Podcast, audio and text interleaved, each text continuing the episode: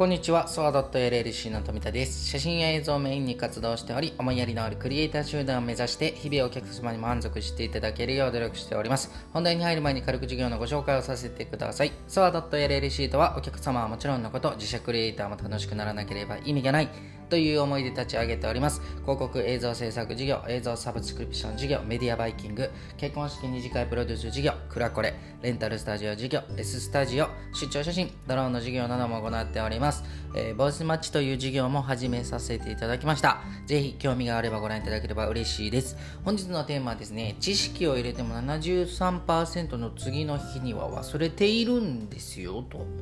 やばいよっていうお話をさせていただきます。えー、ハロウィンの日にですね、まあ去年のことなんですけども、ハロウィンの日に小さいおっさんがやってきました。ソワドット LLC の富田です。少し2日ほどサボってしまいました。すいません。毎日更新をしているとですね、2日サボることがですね、1週間、いや2週間サボれた気持ちになります。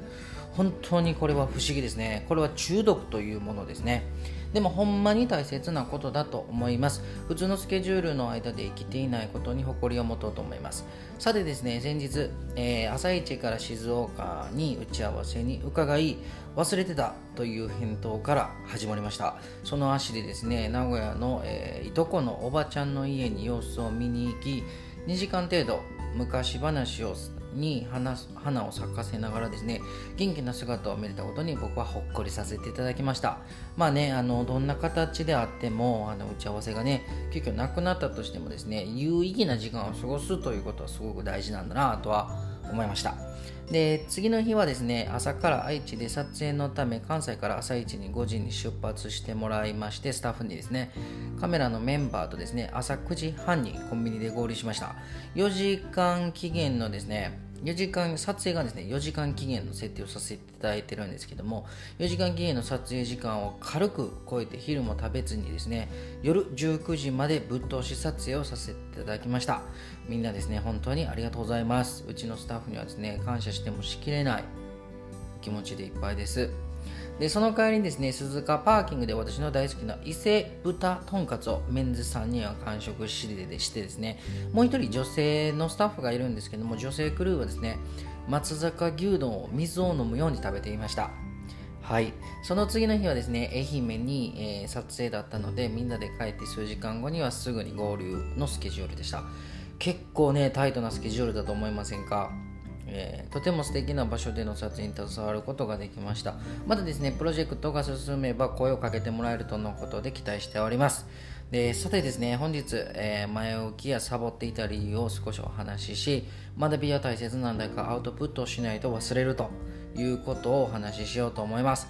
ある有名で実力、資産やビジネスセンスがすこぶる言い方が言っていた言葉なんですが、本を読むことはすごく大切ですと。だけど iPad でいい。そしてですね、アウトプットしないと忘れますと。そのパーセンテージは題名でも言ってる通り73%次の日には忘れるんです。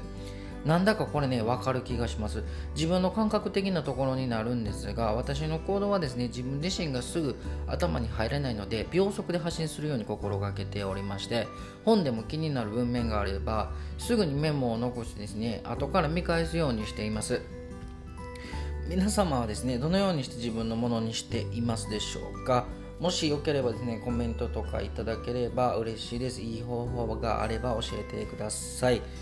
でこのですねブログや音声メディアも発信することによって自分自身の知識を増やしてですね忘れないようにすることはもちろんなんですが起業を考えている方や独立を目指して正社員として頑張っている方々に届けばと思い本日もあの収録させていただいております。尊敬する発信をし続けていただける方や結果を出し続けている方々がですね共通して言うことは一つです。